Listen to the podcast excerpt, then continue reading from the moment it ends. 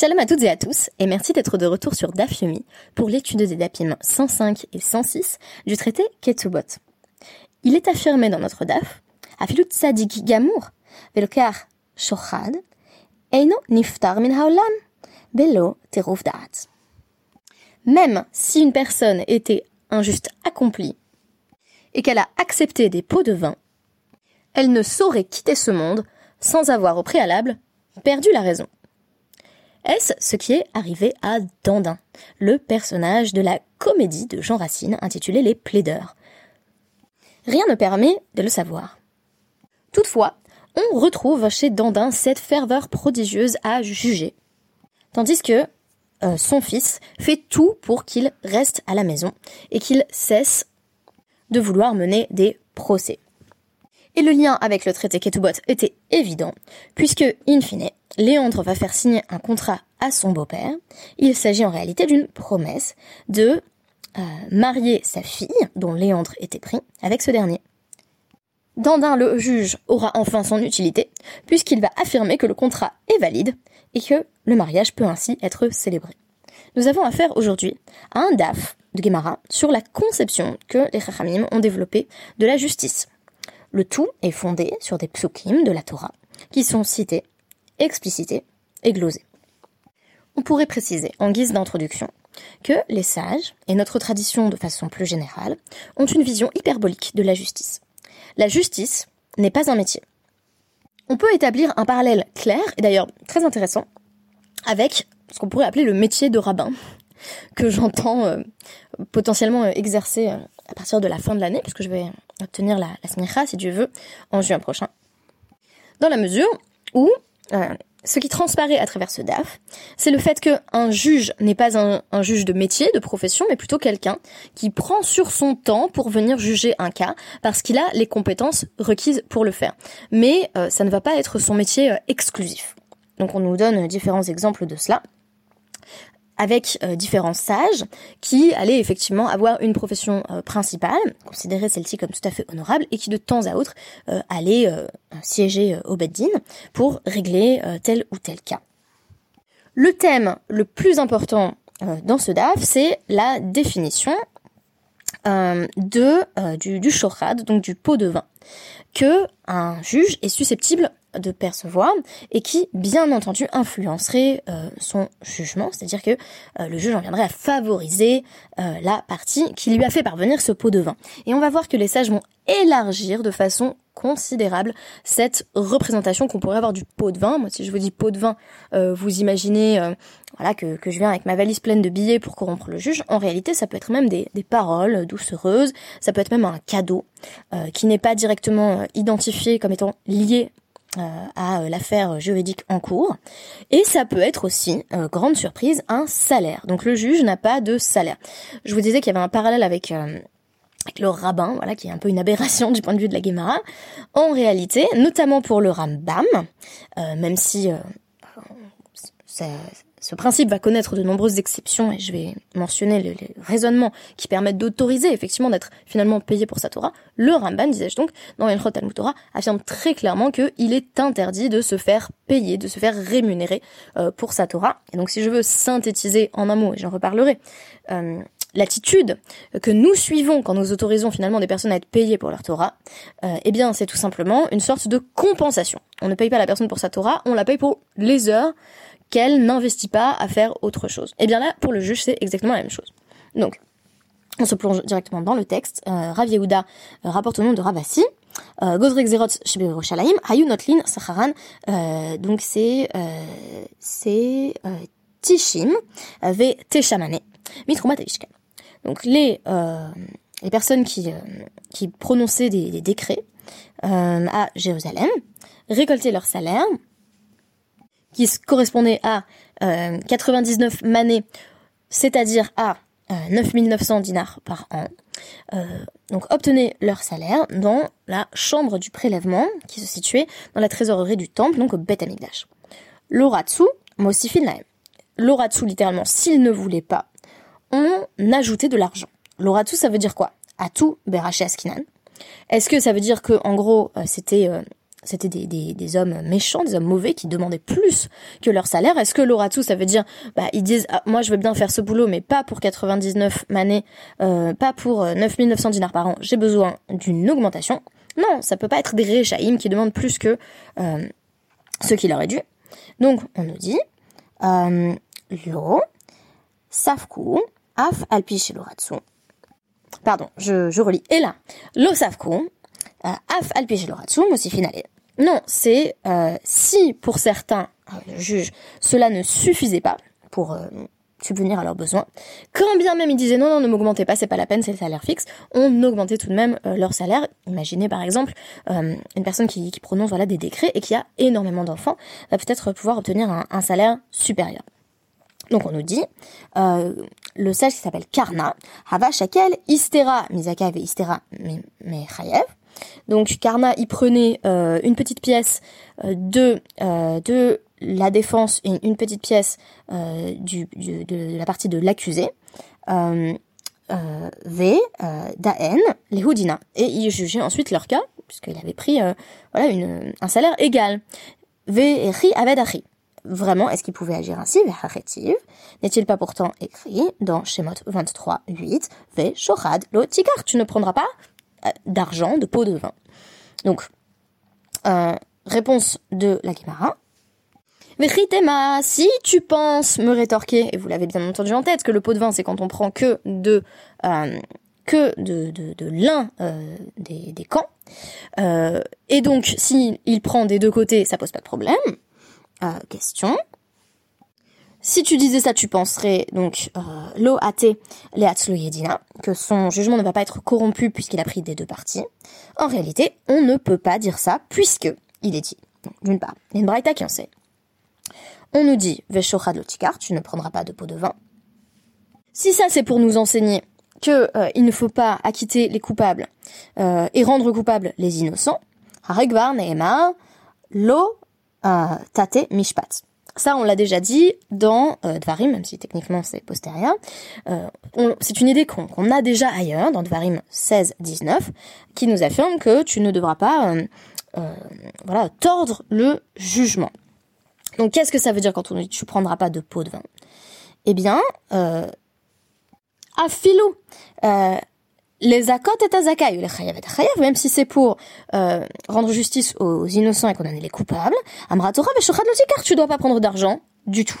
Vous voyez ici qu'on est passé d'une traduction de shochad comme désignant le pot de vin, euh, qui serait euh, donné par seulement l'une des deux parties, pour désigner euh, toute forme d'argent. Alors, hanemile, et. Ça, ça s'applique à une personne qui va prendre euh, un pot de vin. Mais Karna, be torat agra shakel. Mais Karna n'a fait que récolter un salaire. Question immédiate, be torat agra Qui dit qu'on a le droit de prendre un salaire pour juger? Alors qu'il y a une Mishnah qui nous dit explicitement dans le traité Kiddushin euh, 58b, Hanotel Sachar Ladoun, euh, din, euh, Dinav Betelin. Toute personne qui prend un salaire pour juger, ses jugements ne valent rien. Ces jugements sont euh, nuls et non avenus. Ok, mais Hanemile Agardina, ça c'est quand on se fait payer simplement pour la compétence de juge. Karna, Agar, Betela Havashakel. Mais Karna ne faisait que prendre une compensation. Betela, on pourrait, euh, pourrait traduire ça comme quand on dit faire du bitulzman, c'est du temps perdu. Euh, ce qui est bien entendu un interdit. Donc euh, euh quand on est juif religieux, on n'est pas censé passer euh, la journée, ni même peut-être de temps du tout euh, à regarder euh, des vidéos YouTube ou des reels, sauf si c'est bien entendu pour se détendre pour pouvoir ensuite revenir à, à l'étude ou à quelques préoccupations euh, plus élevées. Ben là c'est pareil, là c'est le temps perdu. Donc Ravachakel il prenait de l'argent pour simplement le temps perdu. Mais à garde de la micharée Et est-ce qu'il y a quelqu'un qui autorise même de prendre de l'argent de compensation? Alors qu'il est dit dans une autre braïta. Mecho Aradayan chez Notel Sahar Ladoun et là chez Dinodi. Alors il y a une braïta qui dit c'est vrai que c'est pas interdit, son jugement est un jugement, mais c'est c'est pas beau. Euh, il est malvenu, il est mal vu pour un juge de prendre le moindre salaire. Et ici, euh, puisqu'on nous a déjà dit que prendre un salaire de manière générale, euh, c'était c'était interdit, c'est que ça doit désigner c'est que ça doit désigner le fait de prendre un salaire de compensation et non pas un salaire vraiment pour juger. Donc je rappelle que si on prend un salaire parce qu'on est juge, en tant que juge, euh, le jugement n'est même pas valable, n'est même pas valide, et que si c'est simplement pour compenser le temps qu'on a perdu, c'est mechoar, c'est mal vu, c'est malvenu. Donc, réponse de la Gemara, Hanemile, Betela Delo Mocha. Le fait de euh, nous dire que euh, ce juge-là, il, ne respecte pas euh, les normes, ce qu'il fait est, est, laid, cela s'applique quand c'est pas évident qu'il est simplement en train d'investir dans le jugement du temps qu'il aurait dû passer au travail en fait. Mais Karna, il rendait ça bien évident parce que son métier, c'était de, de, regarder en fait des des jarres de vin dans dans des des, épiceries voilà qui, qui vendaient euh, du vin. Et il allait euh, regarder euh, s'il y avait du vin qui avait qui avait déjà tourné ou pas, quel vin était de bonne qualité, quel vin était de mauvaise qualité. Et pour chaque magasin ou, chaque jarre qu'il allait qu'il allait regarder, on lui donnait un dinar. Donc c'était évident que quand il partait juger, bah il perdait chaque dinar correspondant au nombre de jarres qu'il aurait pu inspecter ou correspondant au nombre de, magasins dans, lesquels il aurait pu se rendre. Et donc on lui donnait simplement de l'argent qui correspondait à ce, à ce temps-là, qui n'avait pas investi dans, dans autre chose. Et Ravuna, on nous dit c'est pareil. Euh, Ravuna, c'était un, un, agriculteur, et donc euh, quand il allait juger, il disait euh, Havuli Gavra de Dale Li euh, Ba Ve Edun Le Trouver une personne qui peut puiser l'eau pour moi et aller et aller euh, irriguer les champs. Et je viendrai juger pour vous ce qui montrait clairement que euh, là il le faisait pas du tout euh, pour l'argent. Il signalait simplement qu'il fallait bien que quelqu'un fasse le travail en son absence. J'avance un peu plus loin dans la Gemara qui va nous présenter de, nombreux autres cas voilà de, de, sages qui effectivement ne percevaient pas de salaire pour le jugement en tant que tel. Amaraba Maïtahama des Shurda pourquoi est-il interdit de prendre un pot de vin? Kevan des Kabel Shurdamine, parce que quand on accepte un pot de vin de quelqu'un, Ikarva les daate les gabé be avec égouffé. Ça rapproche l'esprit de la personne. On se sent plus proche de cette personne et elle devient qu'égouffée comme, comme une extension de nous-mêmes, en fait, littéralement comme notre corps. En Adam Et nul n'a envie de se condamner soi-même. Donc, euh, le pot de vin faciliterait en quelque sorte l'identification avec euh, la partie qui euh, a fait parvenir cette, cette somme illicite. Donc c'est quoi my shochad Qu'est-ce que ça veut dire finalement? Pot de vin chez Urchad Qu'il est un, qu'il ne fait qu'un avec euh, la personne qui lui donne cet argent. J'ai trouvé ça très étonnant parce que euh, j'aurais présupposé exactement le contraire. C'est-à-dire que euh, pour moi, le pot de vin, c'est pas lié au fait que euh, les intérêts d'une personne en particulier me tiennent vraiment à cœur. C'est vraiment une sorte de distanciation par l'argent. C'est-à-dire, je prends un pot de vin, c'est pas que j'ai vraiment l'impression que euh, la personne qui m'a donné le pot de vin a raison ou devrait l'emporter en matière de justice. C'est juste que je suis corrompu par l'argent. Ici, la Guémara suppose de manière très intéressante que l'argent va opérer une transformation dans l'esprit de la personne qui accepte cette somme. Et je comprends parfaitement, notamment du point de vue psychologique, qu'on dise qu'à partir du moment où tu as accepté le pot de vin, tu as accepté, surtout si c'est bien déguisé, vous allez voir, à la fin du DAF, je vous, renvoie, je pourrais pas toutes les rapporter, mais la toute fin du DAF 105, c'est une série d'anecdotes sur des gens qui font en gros des cadeaux aux sages, parce qu'ils savent qu'ils vont aller juger leur cas. Donc le pot de vin, c'est pas, là encore, le côté un peu grossier de la valise pleine de billets. C'est vraiment genre je vais faire un cadeau à ce sage pour qu'il me voit euh, à travers un prisme favorable. Et ensuite, quand il me reverra au tribunal, il se dira mais c'est une personne très sympathique qui m'a justement offert tel et tel objet, qui m'a aidé, qui m'a rendu tel et tel service, puisque c'est exactement de ces cas-là qu'il est question euh, dans la suite de notre DAF. Et donc ça rapproche. Euh, effectivement, quand, quand, une personne voilà nous fait un don, on se sent plus proche d'elle, on se sent honoré par le cadeau. C'est pourquoi j'ai toujours dit que j'adorais recevoir des cadeaux d'anniversaire. En effet, précision à ce sujet de Raf Papa, là encore, euh, dans, euh, dans la même veine de finesse psychologique, euh, il ne faut pas juger une personne qu'on aime beaucoup et une personne qu'on déteste, parce que évidemment, on va pas réussir à être impartial en la matière. Une personne qu'on aime, on ne va lui trouver aucun défaut et on ne va pas réussir à la condamner. Et une personne qu'on déteste, on refusera de lui voir le moindre srout, donc le moindre mérite. Juger avec impartialité, cela implique non seulement de ne pas être payé, mais peut-être de ne pas être aimé, puisque Abaye note Haït sova merabanan de euh, euh, rachamin le bene mata. Lav mishum euh, de maaletfe et la mishum de l'homochach lehu bemile de shmaya. Euh, donc un sage qui est particulièrement apprécié par les habitants de la ville. C'est pas parce que c'est un sage particulièrement euh, intelligent, euh, d'une intelligence supérieure, mais c'est simplement parce que il ne leur énonce pas les mitzvot, il ne leur fait pas de Torah, il ne les réprimande pas, et donc il, il, omet finalement de mentionner les paroles célestes. et il y a exactement le même raisonnement qui va être présenté pour un juge, c'est-à-dire un juge qui serait euh, trop apprécié, c'est limite mauvais signe. Il faut un juge qui soit apprécié par certains, détesté par d'autres, et puis en général c'est simplement la conséquence du jugement, euh, qui, lui, devait être impartial. Alors, shochad, ça a l'air de désigner de l'argent, et notre sarir lomar shochad mamon, et là, filou shochad devarim nami mais il est également interdit euh, de, verser un pot de vin ou d'accepter un pot de vin selon la perspective dans laquelle on se place, sous forme de mots. Donc par exemple, euh, si on, dit un joli mot au juge ou, on lui dit euh, voilà des, paroles euh, agréables, on lui rend un service par la parole. cela est également considéré comme un pot de vin, puisqu'il est dit euh, donc, euh, dans, le même pasouk, car tu ne tireras aucun profit. Donc, même des paroles agréables et douces à entendre euh, seraient considérées comme dangereuses dans ce contexte. Alors, on nous dit ensuite Devarim, on va nous donner une série d'exemples. À quoi ça ressemble Voilà, une tentative de, pot de vin par les mots? Bah, c'est essentiellement des stratégies qui peuvent d'ailleurs consister à apporter des objets. Donc le dernier exemple que, que, je voulais citer, qui est le dernier à être cité sur, sur le DAF, donc avec la transition euh, avec le DAF 106, euh, c'est, euh, je vous le résume rapidement en français, c'est un homme qui a rapporté à Ravanan un panier plein de petits poissons. Et, et donc, il, voilà, Ravanan, il a dit, ok, bah, qu'est-ce que tu fais là Donc, Maya Petit il lui a répondu, Dina bah, tu vas juger, tu vas juger mon cas, voilà, bientôt. Et alors il a dit, euh, et c'est la, la même réaction de tous les sages, hein, il y a une similarité, un parallélisme de structure, euh, il dit à chaque fois, euh, chaque sage dit successivement, Psilna, l'ar, ledina, je ne peux plus te juger, tu m'as pas soulisé, ça veut dire tu m'as disqualifié déjà en me disant ça, c'est, plus la peine, je peux plus juger du tout.